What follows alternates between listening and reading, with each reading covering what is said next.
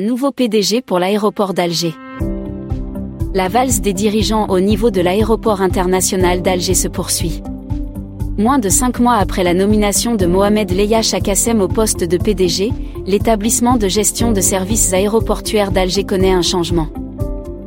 En effet, selon le site d'information La Patrie News, Mohamed Salakwash, ancien PDG de Carif, une filiale de la Sonelgaz, a été installé dimanche 6 novembre comme nouveau PDG de l'aéroport d'Alger. Lors de la cérémonie de son installation comme nouveau PDG de l'aéroport d'Alger, Mohamed Leya Chakassem avait affirmé qu'il ferait de son mieux pour améliorer la qualité du service au niveau de cette structure aéroportuaire. L'ancien ministre des Transports Abdallah Mounji n'avait pas tari d'éloge à l'égard du succédé de Tahar Alash.